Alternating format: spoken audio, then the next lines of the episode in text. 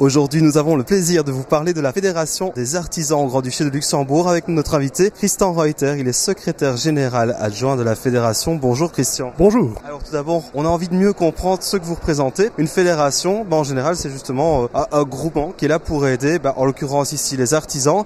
Est-ce que vous proposez plutôt des, des, services, du soutien, des renseignements? Voilà, comment ça se passe finalement au sein d'une fédération comme la vôtre? Bon, l'artisanat à Luxembourg, ça représente quelques 8 000 entreprises avec 100 000 euh, salariés, ce qui fait de l'artisanat le plus grand secteur économique luxembourgeois, du moins en ce qui concerne la taille en termes de, en termes de salariés. La Fédération des artisans, c'est le regroupement d'une trentaine de fédérations professionnelles. Ça passe vers la construction, mécanique, euh, alimentation artisanale, mode santé, hygiène. Ces fédérations-là euh, organisent les intérêts de leur métier. Ils s'occupent de l'information, du contact avec les administrations au niveau politique, euh, au niveau revendicatif, et ils proposent aussi des, services à leurs membres en termes de formation, de conseils, d'information. C'est-à-dire c'est à la fois un travail politique, représentation d'intérêt, mais aussi toute une panoplie de services qu'on peut offrir à nos membres. On parle des services, par exemple lesquels, pour avoir quelques idées? Un, un service qui est très recherché, c'est le conseil juridique. On occupe euh, quatre juristes. Euh, ça va du droit du travail, droit de la sécurité sociale, euh, contact avec les administrations. Mais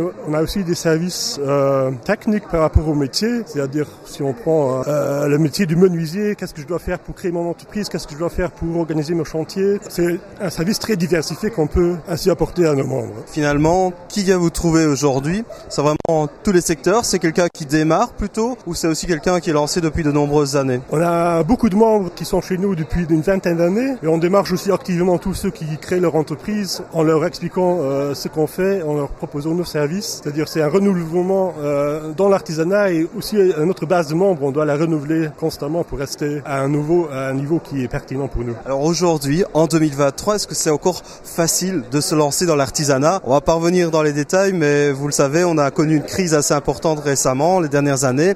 Est-ce qu'aujourd'hui, vous sentez qu'il y a une vraie, euh, une vraie demande de, se relancer, même dans certains secteurs qui sont parfois oubliés? Bah, Historiquement, on a entre 3 et 400 créations d'entreprises dans l'artisanat chaque année. Bon, ça a un peu baissé dû à la pandémie, dû à la, la crise taux élevé, parce que la construction est en train de souffrir un peu. Et on constate quand même qu'il y a encore plein de gens qui se lancent dans l'artisanat. Aussi des gens qui ont fait d'autres métiers avant, qui ont une formation universitaire, mais qui recherchent quelque chose, un travail qui fait du sens et a une certaine valeur. Et bon, ça dépend du niveau d'investissement qu'on doit mettre dans l'entreprise. Si demain je dis euh, je vais créer une menuiserie, c'est une autre chose que si je dis maintenant demain je fais une pâtisserie ou je fais euh, esthétique. Euh, bon, là, ça devient un problème de, de financement. Et là aussi, les banques doivent jouer le jeu pour avoir confiance en les jeunes entrepreneurs. Et... Quels sont les métiers aujourd'hui, cette année, justement, qu'on qu demande le plus? Bon, ce qui est toujours demandé, c'est soins du corps, mode, santé, hygiène. Euh, l'investissement est assez, assez restreint dans ce secteur-là. Il y a aussi beaucoup de reprises d'entreprises euh,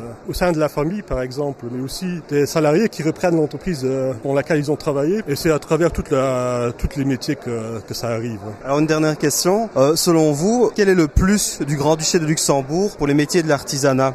Pourquoi le pays est intéressant dans l'artisanat? On a quand même une clientèle qui a un certain pouvoir d'achat, ce qui n'est pas sans importance. On a aussi euh, des finances publiques qui sont assez saines parce que les communes, l'État investissent beaucoup dans les infrastructures. On a la chance de pouvoir recruter du personnel qualifié au Luxembourg aussi dans la, dans la grande région. Euh, on a une formation professionnelle et des instituts de, forma de formation continue qui fonctionnent. C'est-à-dire l'écosystème pour que l'artisanat peut, peut, fonctionner, il fonctionne assez, assez, assez bien à Luxembourg. Alors la question euh, toujours utile, comment vous trouvez, j'imagine le mieux, c'est de passer par votre site internet? Euh, Site internet fda.lu, là vous trouvez toutes les informations et tous les contacts pertinents où nous trouver. Et voilà, tout simplement. Merci beaucoup Christian Reuter en tout cas. Je vous en prie, merci.